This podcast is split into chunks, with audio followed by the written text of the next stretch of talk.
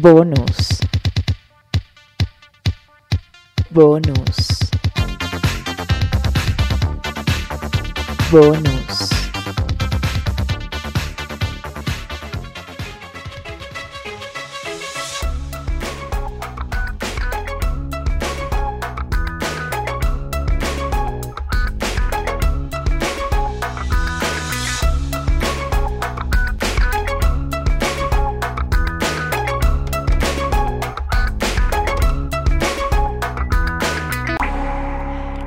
Todos, bienvenidos a este no sé cómo, cómo llamaría si este es un episodio o un bonus. Entonces decidí hacer una mezcla y que sea un epibonus. Bueno, bueno, va a ser el nuevo episodio de Descubriendo el agua tibia. Mi nombre es María Angélica Ramírez y te doy las gracias por acompañarme en este nuevo descubrimiento. Como yo al principio grabé esto como si fuera un bonus, voy a decir que esto es un bonus, pero realmente esto no es un bonus, esto es un episodio regular como ya lo vieron en el título del episodio. En esta oportunidad el bonus será un tanto relajado. Bueno, creo yo, porque esta es la segunda vez que grabo esta parte, lo confieso, porque digo relajado porque voy a hablar de música por primera vez en el podcast, pero quisiera hablar porque creo que yo me pongo un poco seria, bastante seria cuando algo me gusta mucho. Y sí, voy a hablar de un dúo que de verdad sin darme cuenta me ha gustado muchísimo durante muy buena gran parte de mi vida. Y no, no estoy hablando de Chino y Nacho, ni tampoco estoy hablando de Servando y Florentino para aquellos que le gustan la música latina. No, estoy hablando del dúo francés Daft Punk. ¿Y por qué hablo de Daft Punk en este pequeño bonus? Porque hace un par de semanas se separaron. Y ando como en shock todavía, aunque ya creo que ha pasado como un mes. Y mm, veo como a la gente a mi alrededor le da un poquito igual. Sinceramente, esa también es la razón por la cual estoy haciendo este bonus. Y también he visto deseosa de saber información de por qué, por qué se separaron y también esas ganas como de rememorar eh, esos buenos momentos de la banda. He buscado muchísima información en YouTube. He visto a músicos también que han analizado música de todo tipo y que yo eh, solía respetar o respeto mucho, que hicieron su respectivo, entre comillas, análisis de Daft Punk y me he dado cuenta que lo que han hecho es simplemente, uno, lo que hizo fue contar una película que ellos hicieron, que es parte de su segundo disco que se llama Discovery, que ya hablaré de él. Y simplemente me, echó el cuento de la película y yo así como que, bueno amigo, pero ya, o sea, si alguien ve la película ya, esto, esto es redundar. Y si alguien no vio la película, le estás echando el cuento de la película. Ok, perfecto está muy bien, existe páginas como Te lo resumo, pero hizo como un Te lo resumo, pero del disco. Y el otro simplemente me decepcionó totalmente, no voy a decir el nombre del youtuber, pero dijo, bueno, a mí no me gustaban tanto, pero bueno, era evidente que se iban a separar si tenían ocho años sin sacar música. Yo así como que, no, pana, no era evidente porque en el último disco tardaron siete años en hacer el último disco. Cualquiera hubiera pensado, bueno, capaz ahorita sacan uno nuevo y se separan. Entonces no me vengas tú a mí a decir que era evidente porque no era evidente. Y como persona que estaba esperando ese disco que nunca salió, lo digo. Le sumo a esto esas reseñas de YouTube que yo decía, pero... Mm, pero esto le falta algo. Y afortunadamente hay un youtuber que se llama El Chombo. Yo no he visto muchos videos de él, pero entiendo que él habla mucho de música y también tiene como un corte más como latino, pero hace su buena reseña de Daft Punk, que ese sí vale la pena y se los recomiendo para que lo vean. Ojo, Corrección. Después de grabar este episodio, me vi casi todos los videos del chombo en YouTube y es buenísimo. Se los recomiendo por si quieren ver a alguien que sabe de música. Con la información que él dice, hay mucha que se repite en este episodio, pero no porque la saqué exclusivamente de él, sino es que es la información que está, es que está por ahí. No sé si yo pueda satisfacer al gran fan de Daft Punk eh, con la información que le voy a dar acá porque siento que para mí yo la doy por sentado. Yo creo que yo todo lo que yo sé sobre Daft Punk lo sabe absolutamente todo el planeta, Pero luego cuando pregunto a la gente de mi alrededor y yo empiezo a dar mis, entre comillas, datos curiosos que en mi mente todo el mundo lo sabe, la gente que, wow, pero yo no sabía eso. Yo así como que es obvio, por Dios, Daft Punk. No soy de hablar de Daft Punk. Entonces, bueno, no de Daft Punk, sino de este asombroso dato curioso que en realidad lo debe saber porque todo el mundo debe, saber esto. Entonces, bueno, no sé si pueda satisfacer al gran fan de Daft Punk, pero lo que puedo decirles es que lo trataré desde mi opinión con mucho respeto, daré mi opinión sobre la banda y mm, es como rememorar las grandes cosas que ha hecho la banda. Y si tú no eres fan de Daft Punk y no tienes ni idea de ellos y quizás quieras saber más un poco de su música y entender por qué hay gente tan fan y por qué han logrado tener tanto éxito dentro de la industria musical, en este bonus de Descubriendo el agua tibia, capaz puedas entender un poco por qué. Entonces, los invito a acompañarme en este descubrimiento bonus de una de mis bandas favoritas de la vida, que es esta.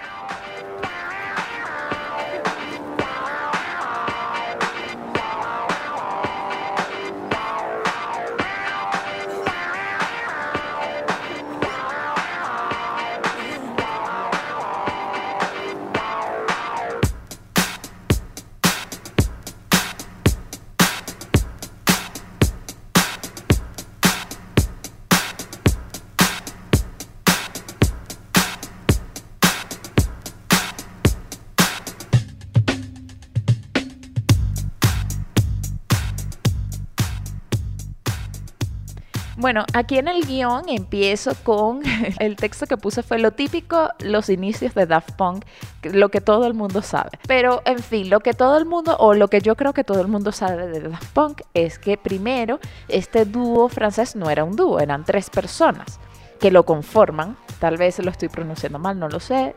Thomas Van Galter y Guy Manuel de Homen Christ. Ellos son los dos integrantes de Daft Punk ellos iban al colegio, no iban a, sí, a la preparatoria en París, Francia, con un compañero también de ellos que se llama Lauren Brankovitz.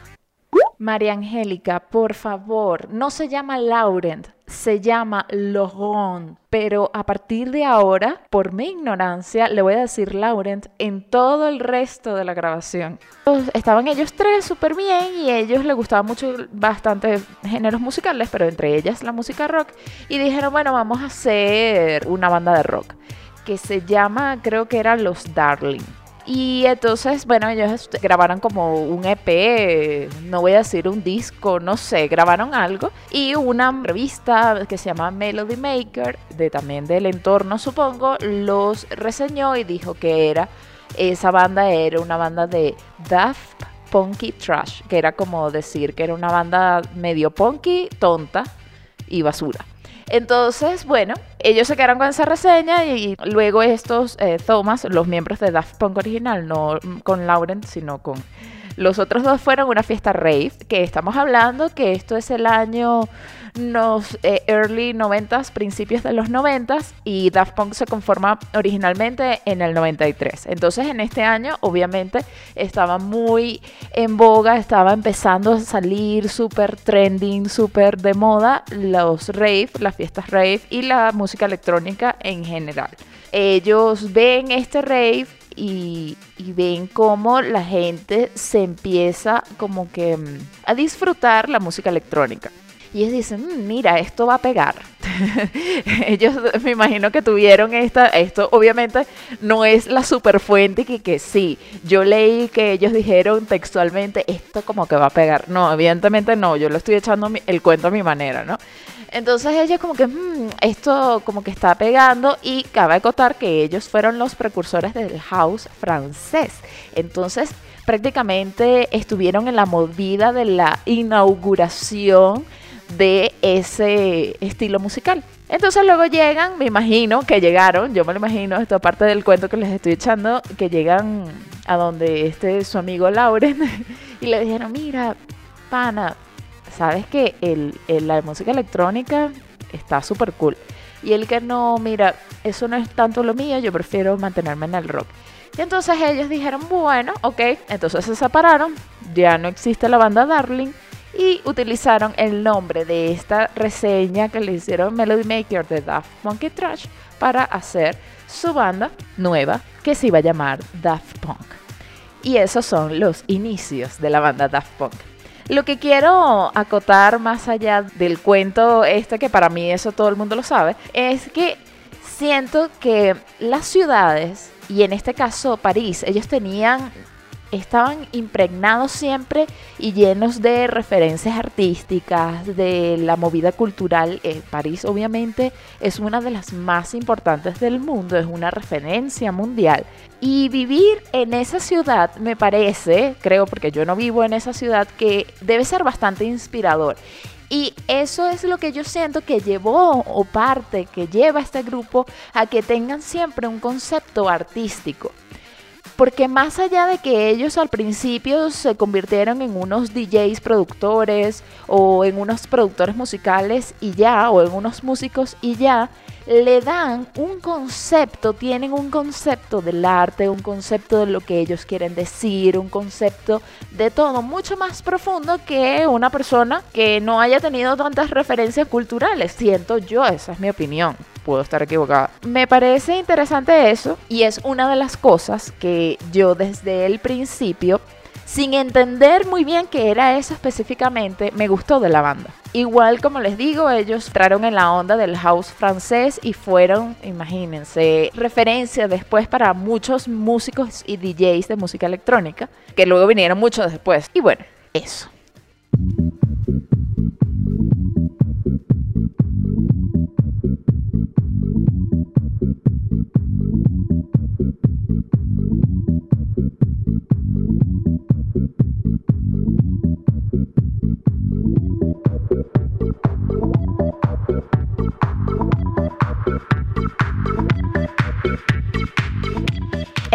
Caracterizaron su música en hacer sampling. ¿Y qué es el sampling? El sampling. En música, los anglicismos sampling y sampleado, también el término muestreo musical, hacen referencia al acto de tomar una porción o sample muestra de un sonido grabado en cualquier tipo de soporte para reusarla posteriormente como un instrumento musical o una diferente grabación de sonido. Se elabora así una mezcla o sucesión de secuencias de canciones o videos que además pueden estar transformados mediante efectos. Ejemplos de sampling en Daft Punk. Pista original. Pista de sampling.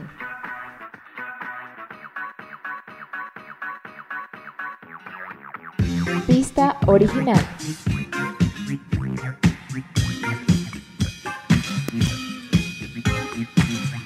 Pista de sampling.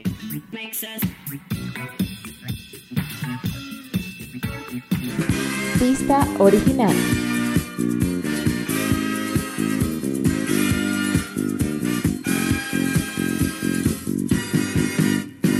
Pista de sampling.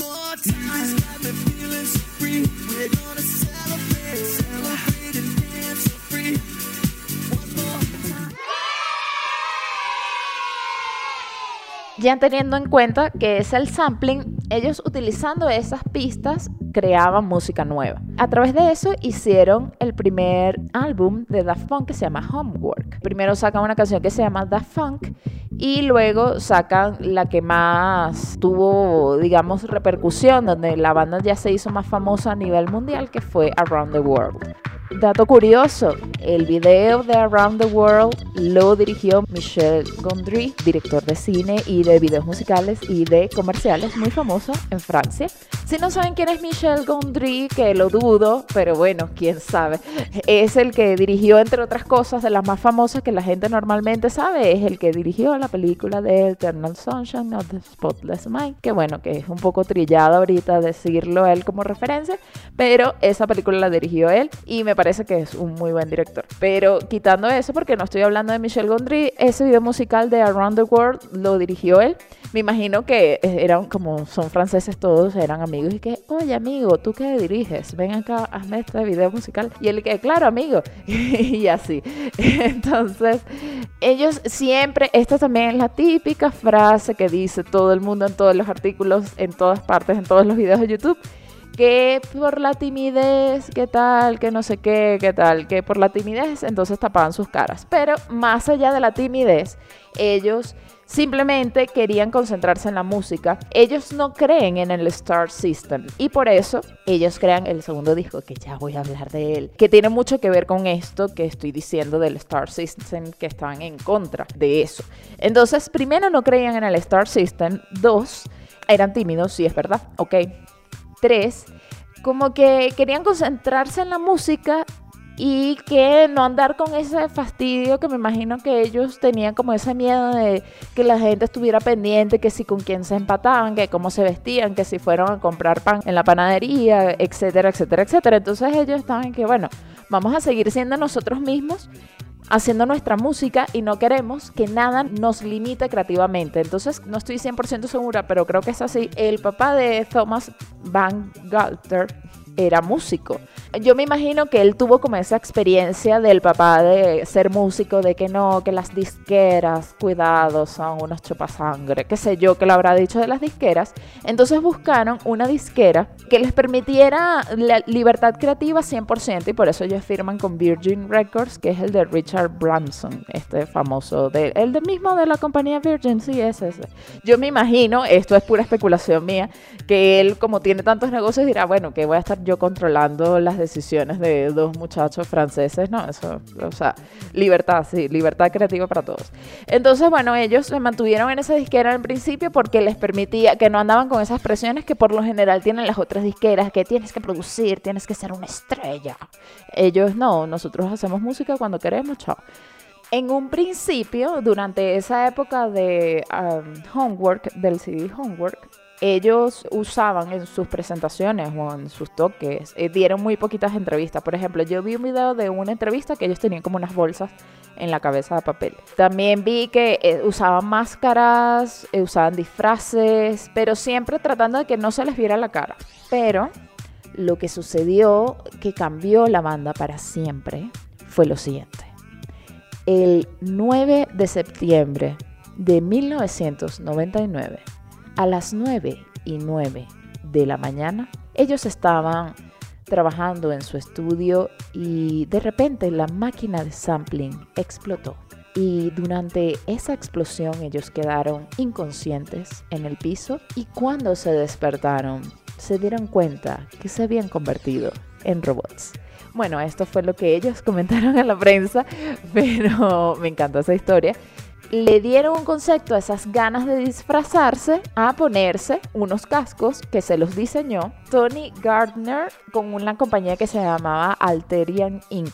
Esos al principio fueron como que los que crearon el concepto inicial de los cascos, que además tenían como un, un morral, una mochila, un bolso atrás, que eh, tenían como todos los cables porque de los cascos salían cables, porque había luz, los cascos antes tenían como unas lucecitas y todo eso era súper pesado y tal y entonces lo, cargaban siempre atrás. Ellos fueron los que diseñaron en un primer momento los cascos y al principio tenían pelo, como que pensaran que, eh, pensaran que iban a tener como cabello los cascos, pero después los quitaron. Los cascos obviamente evolucionaron a lo largo de su carrera, adaptándose según el estilo, el diseño, de lo que estuvieran haciendo, sino que evolucionaron e incluso hay un, hay un tema con los cascos que no se habla mucho, que no sabe exactamente qué tecnología tiene o algo así y hay mucha información en internet que realmente no pude confirmar porque había cosas que se incluso que se contradecían.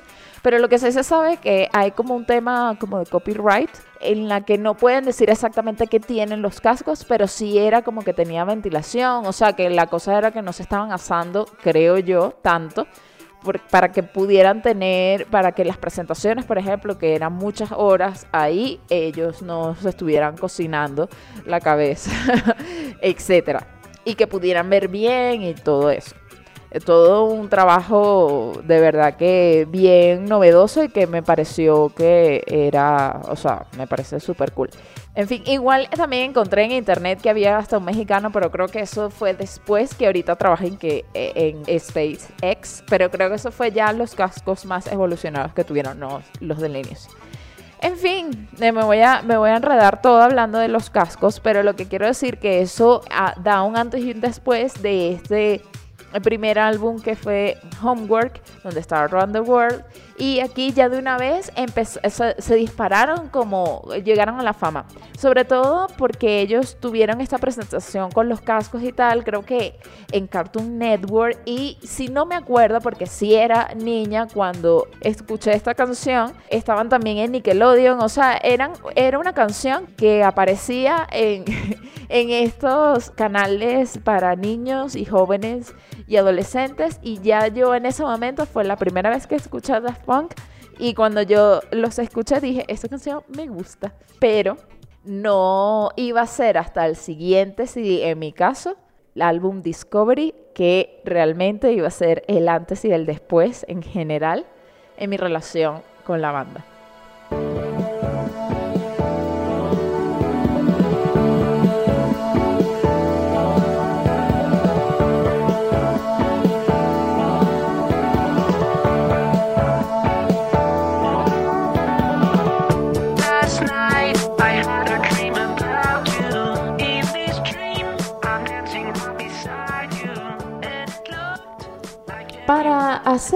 Poco más tranquilo este entretiempo entre una información y otra, voy a leer algunos comentarios de ustedes, de la audiencia que puse y pregunté en mis redes sociales. Entre ellos está Alegro27. Me gustó One More Time y Get Lucky, pero de resto no sé mucho de ellos. Daniel Febres 88 dice, muñecos con máscaras raras y buena música. Bari Daniela responde, genios. Lord Cerberus, dos genios no comprendidos dentro de la música. Historias de Javi, no me odies, no sé nada de Daft Punk, pero es que nada. Eso dice Javier. Y esos fueron algunos de los comentarios de las personas de la audiencia. Bueno, y otras que no son de la audiencia, pero opinaron, me parece excelente. Otra cosa que les iba a decir antes de que se me olvide, en YouTube que fue donde saqué los samplings, están varios videos de los samplings de Daft Punk. Ustedes solo tienen que poner samplings Daft Punk y van a ver incluso clasificados por disco. Entonces, para que sepan si quieren ver un poco más de esto y citando la fuente donde saqué la extracción de los samplings.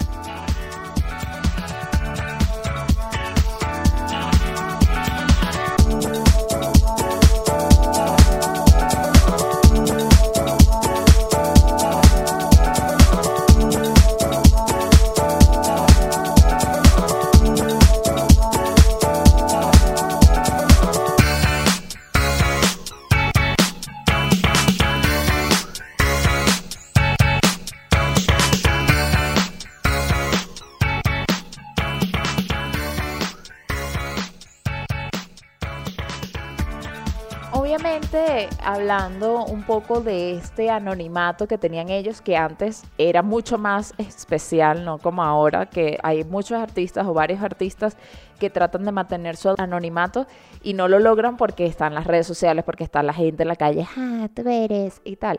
En esta época era como mucho más fácil mantener el anonimato y siempre generaba como esa curiosidad de cómo se verán ellos debajo de los cascos. Claro, ya teníamos algunas fotos, pero eran como fotos viejas de ellos, entonces sí generaba como ese suspenso en esa época, sobre todo de quiénes eran, pero a la vez no te interesaba tanto saber quiénes eran, o sea, simplemente uno, por lo menos en mi caso, yo tenía la curiosidad de verlos, o sea, para ver el ser humano de, carne y hueso que estaba debajo del casco, pero a la vez no hacía falta. Y me encanta siempre cada vez que se mostraban, así sea una alfombra roja, la actitud que tenían, todo, me encanta, me, me generaba, no sé, era súper cool. Pero ahorita, ya después de cuatro años de la, del lanzamiento de Homework, sale el álbum que lo cambia todo para mí y para siempre, que es Discovery. Discovery tuvo una de las ideas que me parecía tan espectacular que yo no sé si alguien más lo hizo después o antes, pero yo siempre pensé, ¿por qué nadie se le ocurrió esto? Y lo hicieron ellos, que es crear que los videos musicales tuvieran una relación entre sí y que fueran como una película. Y eso está en el álbum Discovery. Si ustedes ven la primera canción, ya la deben haber escuchado, ya deben haber visto el video musical, es One More Time. Es, ese es el inicio de esta película. Y si siguen viendo los otros videos, todos tienen una relación y te echan un cuento que es el cuento que te resumió muy bien este youtuber que se llama Alvinch, que te echa todo el cuento de la película y ya está. Y yo dije, ay, bueno, y Daft ¿y ahora? Lo interesante de esto es que la estética del video es muy es anime prácticamente y fue creado por uno de los dibujantes o directores que hizo varios capítulos de Dragon Ball Z. Yo no era fan de Dragon Ball Z, pero eh, sí tiene como esa, esa estética. Entonces sí es chévere verlo, es bastante disfrutable. Yo que en ese momento estaba cero pegada por, eh, con el anime, me gustó y lo vi y disfruté la película y, ya.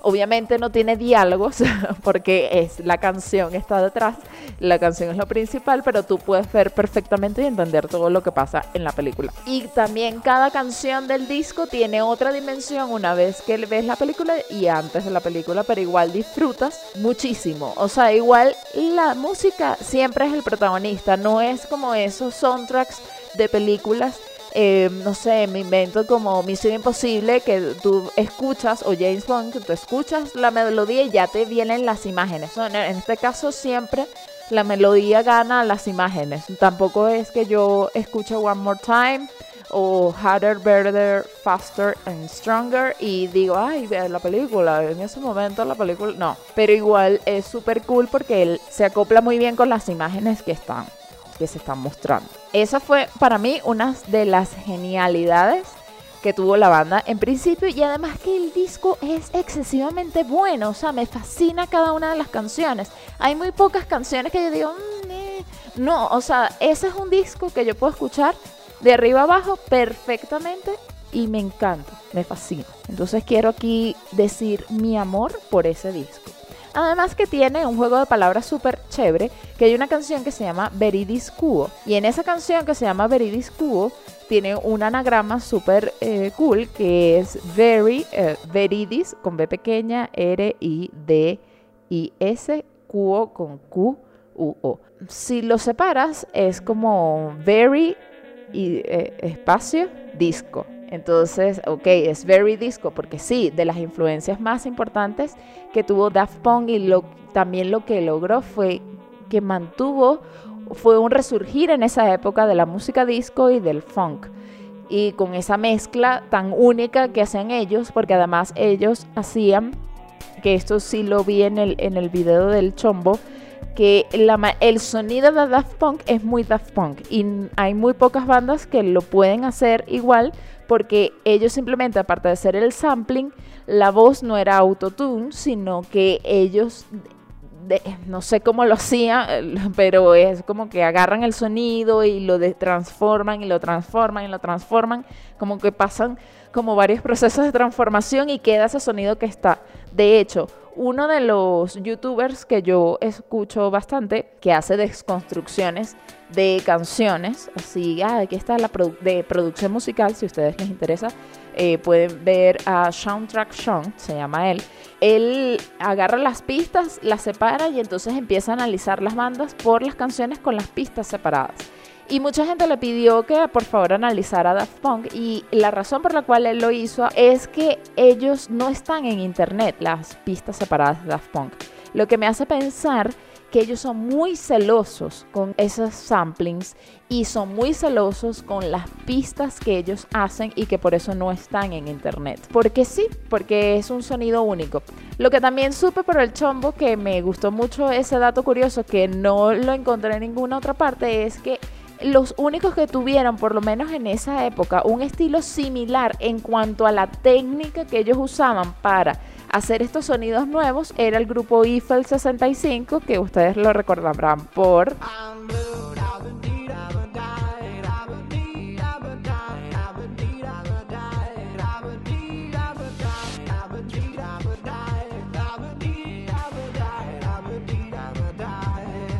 pero que era un sonido similar, pero no era el sonido de Daft Punk. O sea, tampoco piensen que, ay, sí, era igualito. No, no, no.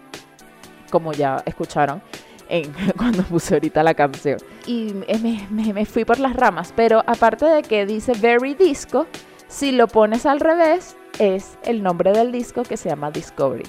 Y la película que se llama, se llama Interestela 50.555, que es como las siglas, entre comillas, con 5, pero significa S de The Story of the Secret Star System. Es como el significado de esos 5 con las S, ¿no? Y bueno, y en esta película no se las voy a decir para que la vean o que, bueno, eh, sí, eh, no les voy a contar la película. pero lo que es como una crítica súper fuerte al Star System, porque eh, más o menos la película trata, la sinopsis es que están estos extraterrestres que tocan la canción de One More Time y son súper buenos, y hay como un tipo que es súper malo que los secuestra y los lleva a la Tierra y les borra la memoria para que ellos toquen esa canción y se vuelvan un éxito porque él está recolectando como que los discos que entregan como de platinum, qué sé yo, para hacer una cosa muy malvada que hacen los villanos en este tipo de películas. Entonces, claro, es como es también como una crítica a este a estas maquinarias de productoras y maquinarias disqueras de hacer artistas y hacer que lleguen al top luego desecharlos, hacer que lleguen al top y luego desecharlos. Entonces e, eso se ve en la película. Y eso es lo que siempre ellos han abogado y han, y han dicho como que ellos han estado en contra de eso. También eh, yo en una entrevista que no sé de qué era, pero había varios cantantes, ellos siempre han abogado por la libertad creativa. Y esa es una de las cosas también que, que más respeto de ellos. Porque aparte de que ellos se concentran en su música y que no están en esta cosa de, ay, sí, conózcame, ay, sí, miren con la supermodelo que estoy saliendo ahora, es que ellos se preocupan por hacer cada uno de su música bien y de decir el mensaje que ellos quieran decir y que todo esté relacionado con su concepto que tiene que ver con que, bueno, ahora son robots. Y entonces hacen todo lo que tiene que ver con su estética robot, con sus cascos de robot, con su música como robot, con la música del espacio como del futuro, la música que viene del futuro. Y esto siempre, siempre lo voy a admirar de ellos, desde el, con la conceptualización de sus videos musicales hasta todo, todo, todo. Y bueno, obviamente de este disco que es uno de los mejores. ¿Cuáles mis canciones favoritas de este disco? Muchas. Obviamente One More Time es una de las mejores. Harder, Better, Faster, Stronger también. Pero Aerodynamic es buenísima. La de Crescent Dolls, buenísima. La de eh, Something About Us, bellísima. Pero hay un montón de canciones de este disco que me fascina. Entonces, esto es uno de los mejores discos que debería estar en la historia, de los mejores discos de la historia, debería estar Discovery de Daft Punk. Pero esa es mi opinión. Y antes de pasar al próximo disco, se me iba a olvidar este dato curioso. Quiero creer que esto es verdad porque no sé exactamente si la fuente que lo escuché era fidedigna, que ellos hicieron el primer CD Homework para aquellos que les gustaba el rock con la intención de decir, mira, la música electrónica también es divertida. Pero cuando hicieron el disco de Discovery, ellos pensaron en decirle a la gente que le gusta la música electrónica, mira, el rock también es divertido. Eso es un dato curioso que me encantaría creer que es cierto y que me encantaría que fuera cierto.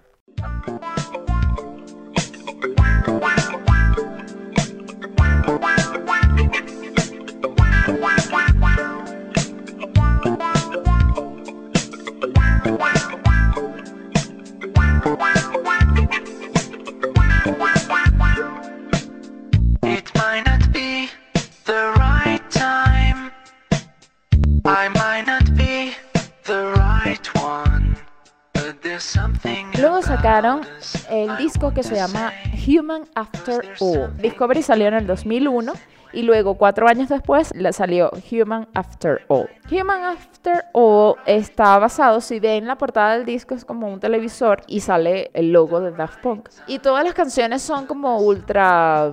Ese fue el más criticado, pero yo lo entiendo. O sea, no es de las canciones más disfrutables de Daft Punk, pero entiendo perfectamente el concepto y ellos entiendo que querían hacer así y igual hay varios temas buenos, pero quería acotar algo que se me había olvidado. El concepto principal de Human After All, la inspiración fue el libro 1984. Pero en vez de llevarlo al gran hermano a una autocracia total, lo llevaron a que esa autocracia sería la tecnología. Entonces, si ven el corte de los videos musicales de la música, es como una electrónica como opresora. Yo siento eso y sí lo logran, es impresionante y aunque no es, ay, ese disco es un poco repetitivo, que fue mucho de, los, eh, de las críticas que recibió, me parece que es un aporte interesante y que afianza mucho más el estilo que tienen ellos en su música. Yo no voy a criticar Human After All para nada, simplemente estoy aquí presentando lo que es. Y como dato curioso también de Human After All, que no tiene tanto que ver directamente con Daft Punk, es que cuando así, yo no me había dado cuenta realmente de lo fan que yo era de Daft Punk. O sea, bueno, no sé si soy fan, pero que me gustaban tanto. Pero luego recogiendo toda esta información me di cuenta, sí, los escuché de niña y me gustaron, sí, luego vi, me vi la película cuando era adolescente, qué tal, qué tal, qué tal. Y recuerdo que en una clase de teoría de la imagen en la universidad, el profesor presentó, eh, eh, teníamos que analizar un video musical y tomó varios videos musicales, eh, una lista de varios videos musicales del momento, entre ellos recuerdo que estaba Lady Gaga, que en ese momento estaba full de moda con, todas las cosas que hacía cuando se vestía de carne, y etcétera. Creo que estaba de moda el disco, la canción Judas, que tenía como mucha simbología, ¿no? Y mucha gente como que sí, de hecho Lady Gaga se repetía en la lista para analizar sus videos musicales. Y estaba Technology, que es de este disco de Daft Punk, de Human After All. Eh, bueno, quien quiera analizar tecnología, yo, yo, yo quiero analizar Daft Punk, no me interesa Lady Gaga, por favor. Y sí, obviamente yo, mi grupo, fue el que analizó Daft Punk y yo, feliz de la vida, yo nunca había hecho un trabajo tan contenta. Ese fue de los trabajos que yo he hecho en la universidad que yo estaba... O sea, miren que lo recuerdo. Hay muchas cosas que yo hice en la universidad que no quiero recordar y hay otras cosas que simplemente no recuerdo. Pero este me acuerdo exactamente de cómo hice el trabajo, de cómo lo vi, de todo lo que analicé, de cada detalle. lo, lo hago con amor por eso quería acotar esto, porque ahí fue también como poco a poco haciendo este recuento de, bueno, pero porque me siento tan mal por Daft Punk? Y que claro, ha estado en muchísimos momentos de mi vida. ¿Por qué no iba a estar, sentirme mal porque se separaron? En fin, vamos al siguiente disco.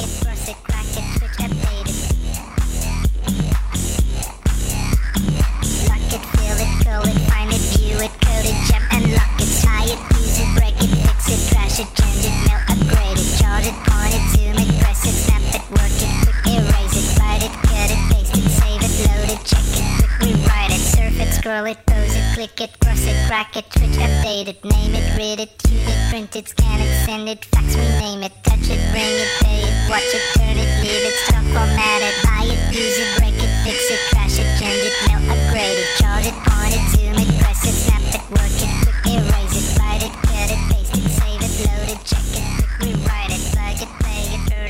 Luego vamos a el disco Alive, que esto es como un recopilatorio de presentaciones en vivo que hicieron. Hicieron relativamente pocas presentaciones en vivo para hacer una banda normal.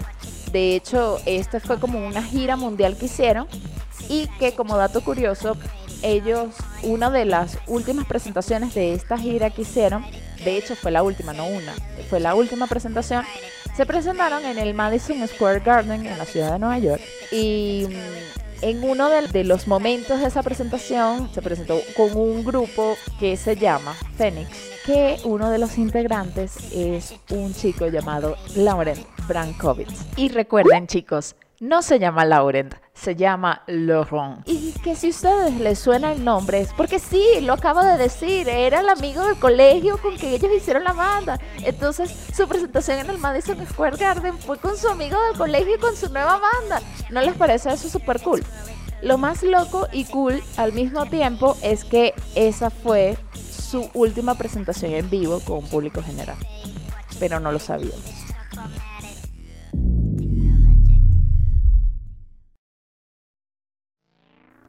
Luego ellos estuvieron un par de bastante, de varios años en silencio, sinceramente. En 2005 sacaron Human After All. Y el Alive, bueno, primero ellos sacaron un Alive en el 2001, que era como el Alive de 1997. Y luego el Alive de 2007, o sea, dos años después de Human After All. Luego, antes de su último disco, ay Dios mío, de su último disco Luego, tres años después de sacar el Alive 2007, que fue en el 2007, una productora de películas bastante famosa, no sé si ustedes saben cuál es, eh, les dijo, oye chicos, voy a sacar una película que es un poco así como tecnológica. ¿Qué les parece si ustedes hacen la banda sonora de esta película? Y ellos dijeron, ok. Yo me imagino que fue así. No sé si dijeron, bueno, déjame pensarlo. Pero le dijeron, ok. Y esta, uy, y esta productora, digamos, de películas es Disney con su película Trump. Ya lo deben haber averiguado o adivinado. Porque es que, de verdad que para mí, yo creo que todo el mundo vio Trump y todo el mundo sabe que Daft Punk fue el que hizo la banda sonora de, de Trump. Además que en el, en el póster de Tron sale abajo by, casi que by Daft Punk. O sea, Music by Daft Punk. Completamente, toda, absolutamente toda la banda sonora fue hecha por Daft Punk. Es que claro, yo me imagino que esto ellos ni siquiera se lo plantearon, por eso llamaron a Daft Punk para hacerlo es que cualquiera se hubiera imaginado, bueno, es una banda sonora y por lo general las bandas sonoras de las películas tienen una orquesta que está el director y dice, o sea, imagínense Joe Williams o lo que sea, quien sea que si ustedes, si ustedes se quieran imaginar, haciendo y el, violín ahí, de la persecución, qué sé yo. Pero ellos dijeron, no, pero es que nosotros con, con orquesta, no, no me imagino a Daft Punk con una orquesta realmente. Tal vez sí funcionaría muy bien, pero ellos dijeron, no, no, con orquesta no, creo que no, no sé. Además, yo me imagino, ellos eh, venían de hacer las cosas en su casa, ellos dos, o en su estudio, no en su casa, en su estudio, y dijeron, ¿qué? Dirigen una orquesta, perro, no sé. Yo me imagino que fue así, esto, esto no es acreditado esta historia, esto, yo estoy contándolo a mi manera, ¿ok? Entonces, ellos dijeron, no, bueno, vamos a utilizar igual músicos muy buenos en vivo que vamos a grabar y luego nosotros hacemos nuestra magia aquí con nuestros aparatos electrónicos, pero no una orquesta. Y por eso ellos hacen todo, todo, desde el inicio, de la primera nota que sale en esa película hasta la última nota que sale en los créditos finales de esa película, ellos la compusieron y lo diseñaron o lo hicieron con sus cosas que, ellos hacen, que no sé exactamente cómo es. Y bueno, me acuerdo yo, pero esto ya a modo anecdótico, que dijeron, ah, mira, va a salir Tron. Y yo así como que, ¿qué es Tron? Porque ni siquiera sabía, había visto la película, la primera película de Tron en, en, de Disney. Y yo que no sabía nada de Tron, la original, yo dije, ay, qué fastidio Disney, porque yo a veces tengo esto, lo confieso, discúlpenme a los amantes de Disney, yo a veces tengo una relación amor-odio con Disney, como que hay cosas, o sea, una de mis películas favoritas es El Rey León y eso no va a cambiar, creo que nunca, creo que voy a tener 80 años y voy a decir El Rey León, wow, qué buena película es, pero hay otras cosas de Disney que yo aborrezco completamente y bueno, en ese momento estaba como que en esa relación un poco odio con Disney o que yo dije, ay no, pero es de Disney. Entonces, ¿saben? Yo me imaginaba que iba a ser como las princesas esas de Disney, pero en torno, en entorno electrónico. Algo así me imaginé yo.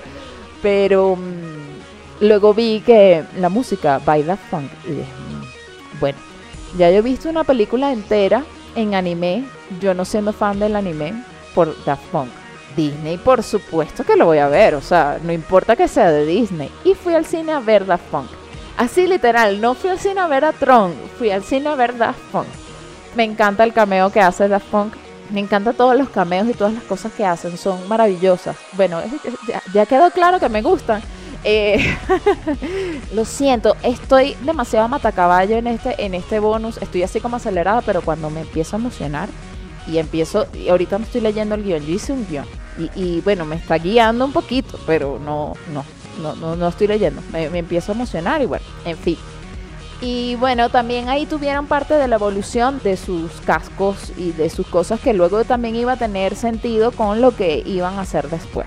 Lo importante y el gran hallazgo que aunque hay gente que dice que no tuvo gran, por ejemplo este el Chombo dijo que la música de Tron que no había repercutido mucho en su ámbito musical. Eso se, lo ha dicho gente, ay bueno eso es X. Y yo voy a decir lo contrario acá, porque gracias a que ellos trabajaron con músicos y con colaboraciones para hacer el soundtrack de Tron, a ellos se le vino una maravillosa y gran idea. Dijeron, ¿por qué no hacemos un disco que tenga colaboraciones de artistas y músicos en nuestro próximo disco? ¿Por qué no hacemos eso? Y ahí es donde viene este gran, gran, gran disco, o bueno, álbum, que fue el último que hicieron oficialmente como ellos, que se llama Random Access Memories.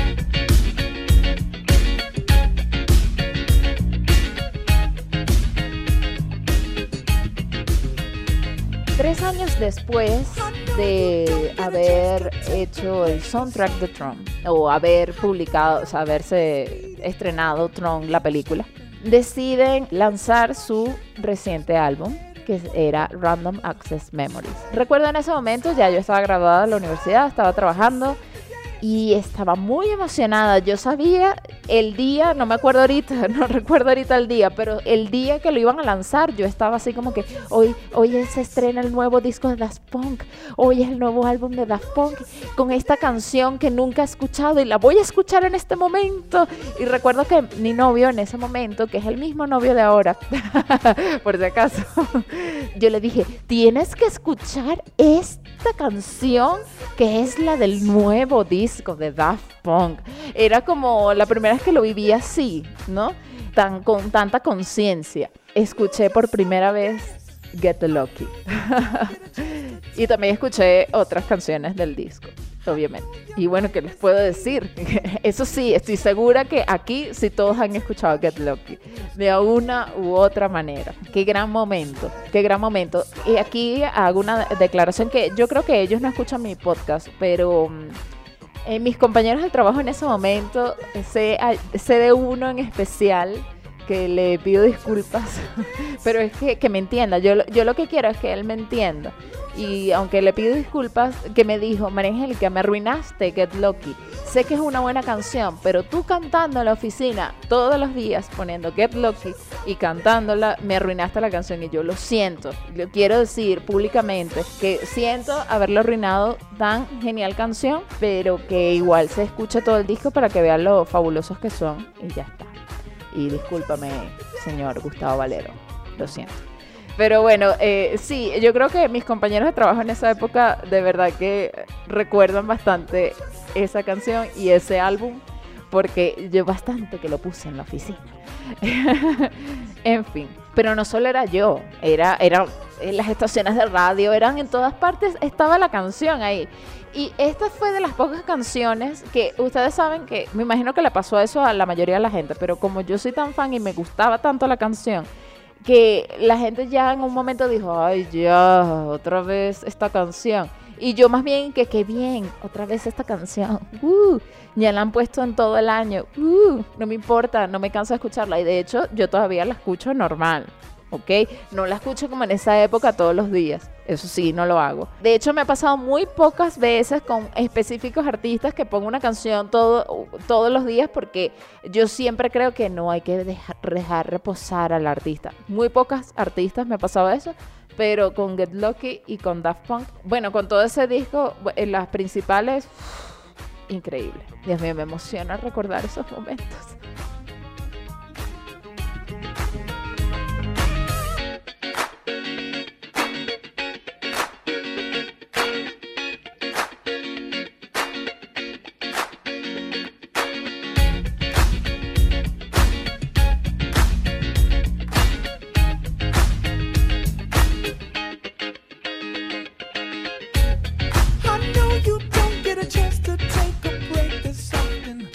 Datos curiosos de este disco que, bueno, no son tan curiosos porque todo el mundo lo sabe. Bueno, dentro de mi mente.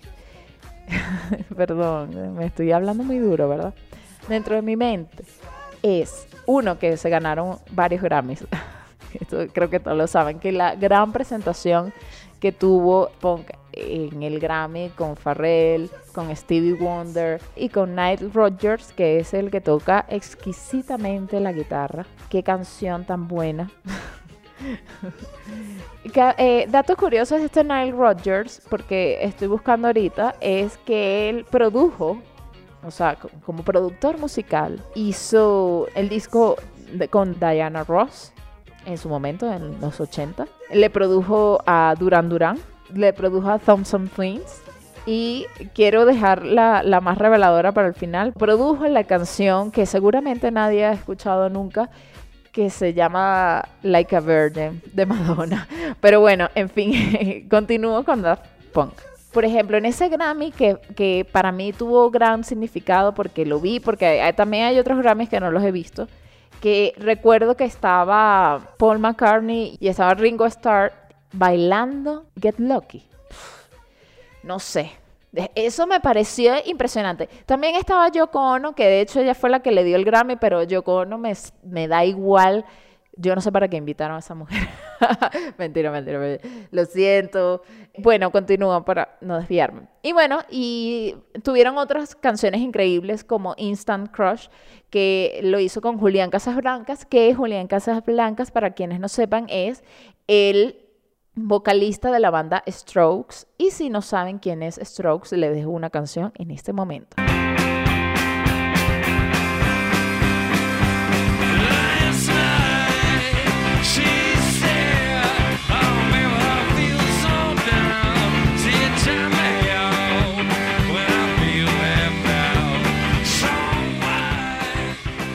No saben todavía quién es Strokes, bueno, no importa, sigan con su vida. Eh, lo interesante, tengo un pequeño dato curioso de esta canción, es que ellos invitaron a Julián Casas Blancas y le dijeron, mira Julián, vente para acá. Ay, Julián, Julián, Julián, José, repícame los tambores que me los quiero aprender. No, no le dijeron eso. le dijeron, mira Julián, ven acá, lánzate esta canción, canta esta canción, que se llama Instant Crush. Y él, él tiene una voz muy así como ronca pero él interpretó musicalmente, le dieron también libertad a él y que bueno, pero ¿por qué no le metemos aquí unos decibeles más arriba y que me pongan la, voz así? Y, bueno, hizo la, canción, le aportó a la canción y lo hizo interesante y me encanta, me encanta eh, esa canción y, y todas. También en este álbum está una canción que yo analicé en mis historias de Instagram. Se llama Touch. En Touch hay un... Ya que me va a poner triste. en Touch, bueno, no, no vamos a hablar de Touch todavía. Vamos a hablar primero de una, eh, una canción del disco, que es la canción número 3, que se llama Giorgio by Moroder. Pero para esto vamos a hablar un poco de historia. Como gran fan de la música disco y la música funk, sigo a un chico en TikTok y en Instagram que se llama Manu Styling. Él hizo un breve live en Instagram sobre la música disco que les recomiendo altamente que lo vean. Sin embargo, eso no es lo que iba a hablar. Hay una persona en el mundo que produjo un disco de Donna Summer. Este señor que produjo el CD de Donna Summer, el CD, el álbum, lo que sea, que sacó en 1977 del álbum I Remember Yesterday, este señor produjo esta canción y en los años 70 se lanza este ritmo.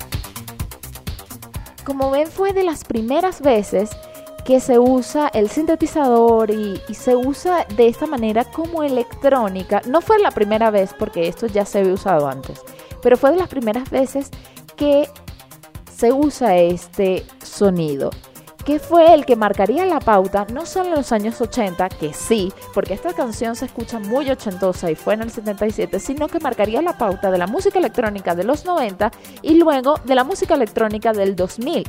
Es decir, este hombre literalmente viajó al futuro y trajo música del futuro para el pasado, o la gente del, del futuro escuchó esa música del pasado y se inspiró en ella. No lo sé, pero el hecho es que este tipo vio el futuro o hizo que la gente en el 77 viera un poquito de lo que iba a ser el futuro gracias a esta canción con Donna Summer.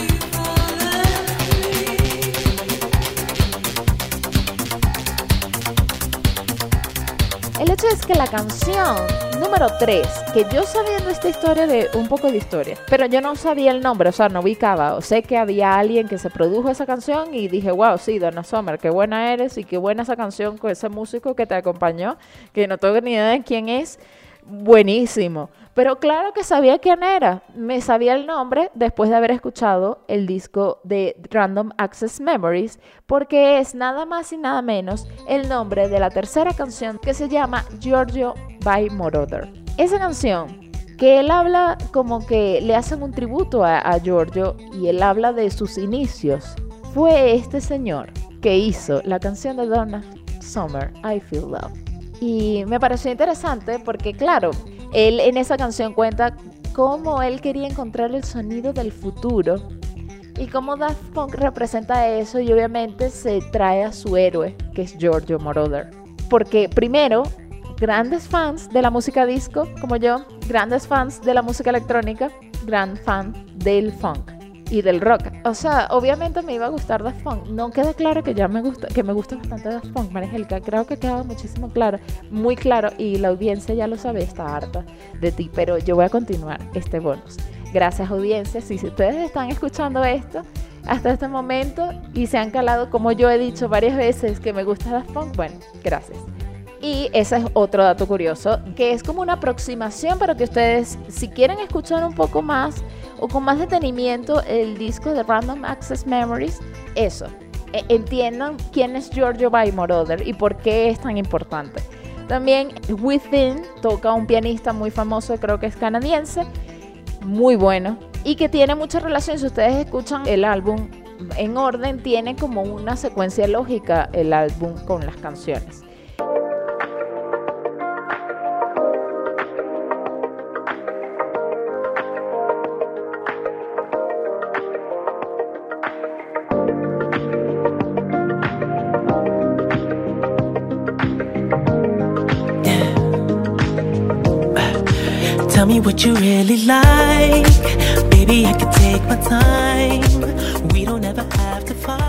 Vamos a hablar después de lo que hicieron, de lo que hizo Daft Punk después de el álbum de Random Access Memories. Ya sé, ya se lo deben estar diciendo. Lo están diciendo en sus casas, lo están diciendo en sus automóviles, lo están diciendo en la calle, en donde sea, en donde estén.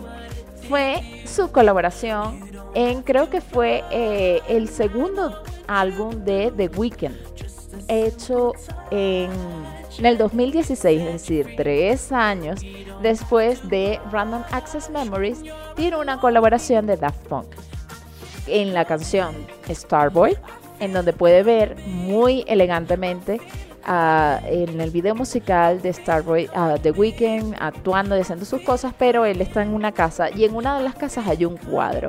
Y en ese cuadro está Daft Punk pintado. Ese es su maravilloso cameo en ese álbum, en esa canción que me encanta. Y el segundo maravilloso, qué buena canción, que se llama I Feel Coming, que dejo aquí la canción, que es súper buena también. Daft Punk sale al final del video.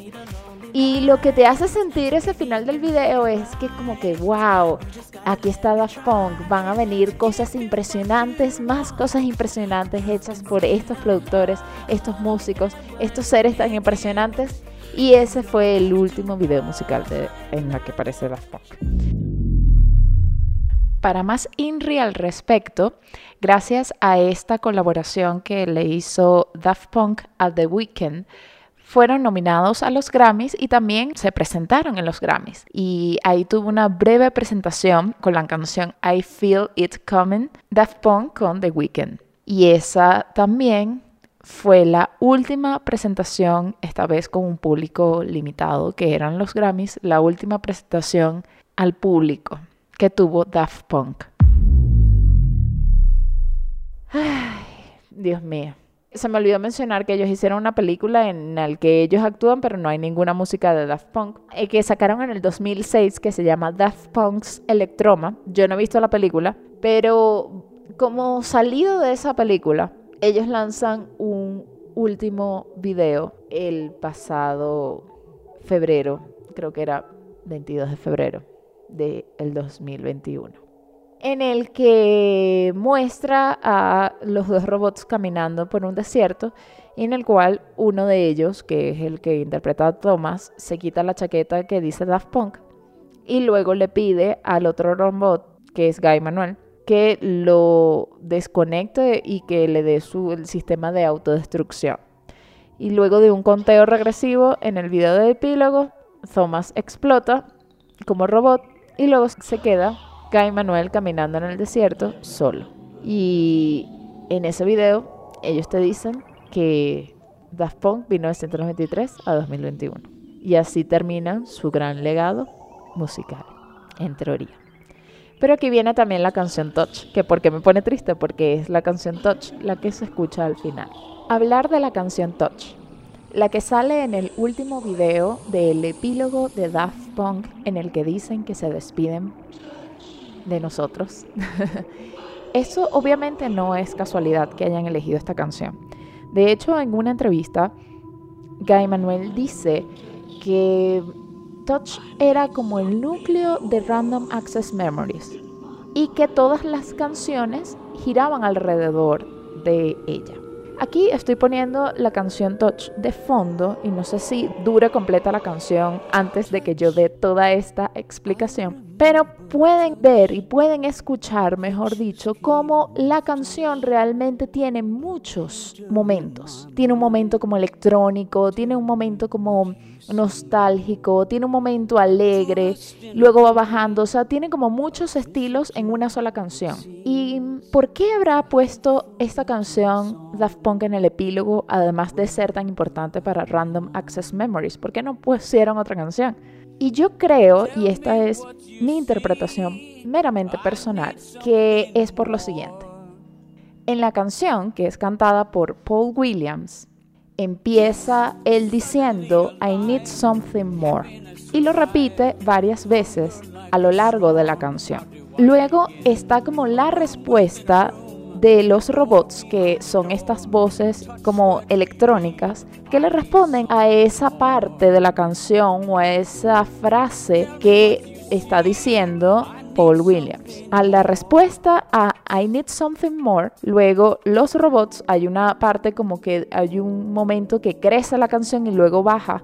Y la respuesta de ellos es, hay dos versiones en internet, voy a leer la primera. Hold on, if love is the answer you hold. Esta es una. La siguiente versión, que no sé cuál es de las dos es la correcta porque están estas dos letras en internet, en Google, es hold on if love is the answer you're home. Entonces, la traducción de estas frases, que es la respuesta, y que esta respuesta es justamente el fragmento de la canción que ponen en el video epílogo, no ponen el resto de la canción, ponen solo esta parte, en un coro como de ángeles. Obviamente, como su ascenso y su final, se puede interpretar así, ¿no? En el epílogo. La traducción en esto de la primera versión es, espera, si el amor es la respuesta que tienes. Y la segunda versión de la casa es espera, si el amor es la respuesta, estás en casa. Cualquiera de las dos versiones, y esta es mi interpretación completamente personal, todo lo que estoy diciendo es completamente personal en este, en este pedacito, es que nos está respondiendo a los fans que somos Paul Williams, diciendo, I need something more. Nosotros necesitamos algo más nos quedamos con las ganas. Yo me quedé con las ganas de un nuevo disco, pero ellos no responden. Espera, si el amor es la respuesta que tienes o si el amor es la respuesta estás en casa. Y yo lo interpreto que el amor que ellos dicen en la canción, que por eso lo pusieron ahí, es la música. Es su pasión por la música, es su amor por la música. Y que si necesitamos más, ahí quedaron, ahí quedó el legado, ahí quedaron las canciones, ahí quedó el amor y la excelente música.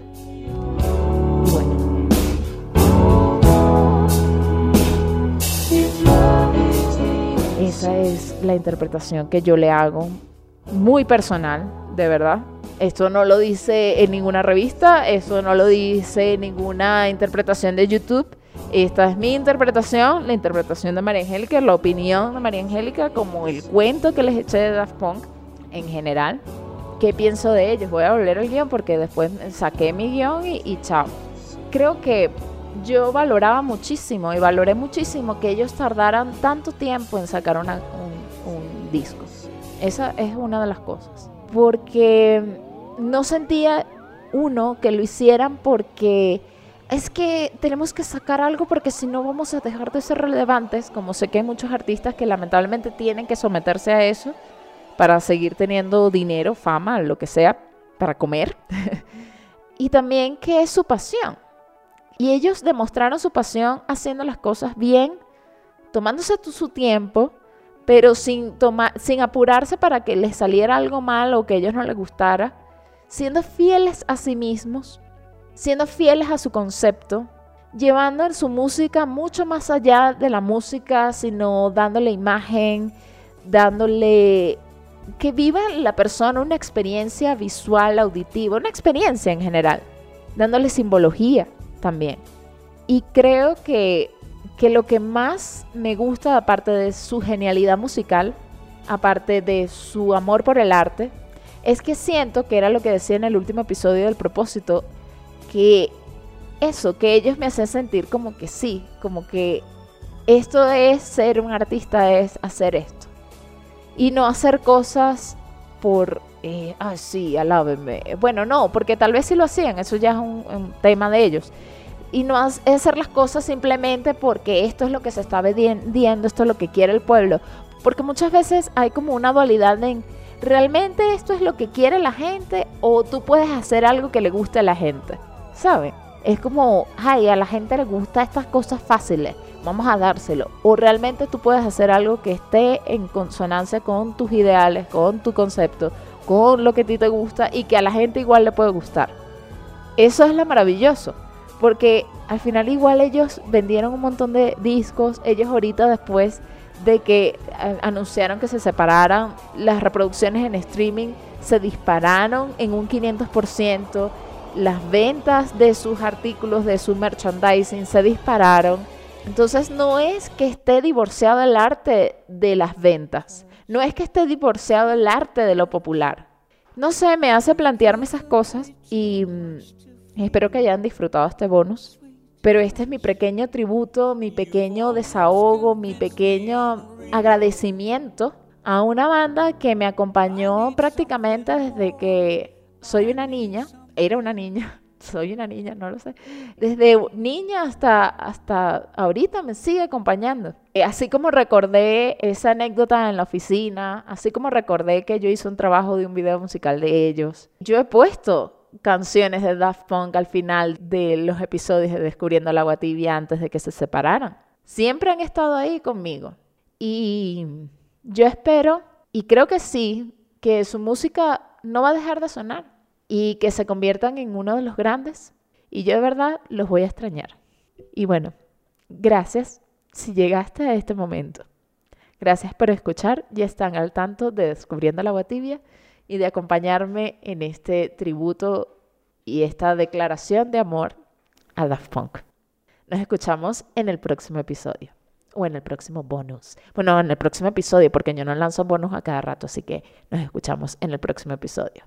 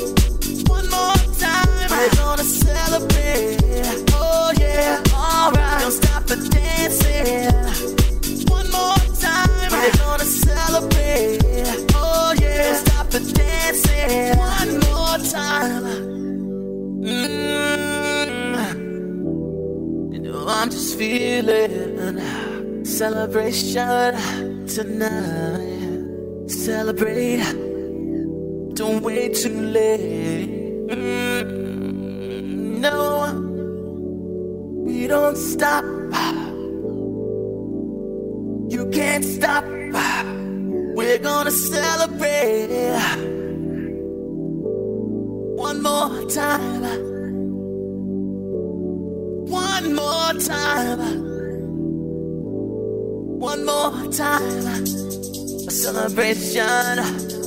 You know we're gonna do it right tonight. Hey, just feel it. Music's got me feeling the need. Need. Yeah. Come on. Alright, we're gonna celebrate one more time. Celebrate and dance so free. Music's got me feeling so free. Celebrate and dance so free. One more time. Music's got me feeling so free. We're gonna celebrate. Celebrate and dance so free. One more time. Music's got me feeling so free. We're gonna celebrate. Celebrate and dance so free one more time. Music's got me feeling so free. We're gonna celebrate, celebrate and dance so free. One more time. Music's got me feeling so free. We're gonna celebrate, celebrate and dance so free. One more time, music's got me feeling so free. We're gonna celebrate, celebrate and dance so free. One more time, it's got me feeling so free. We're gonna celebrate, celebrate and dance so free.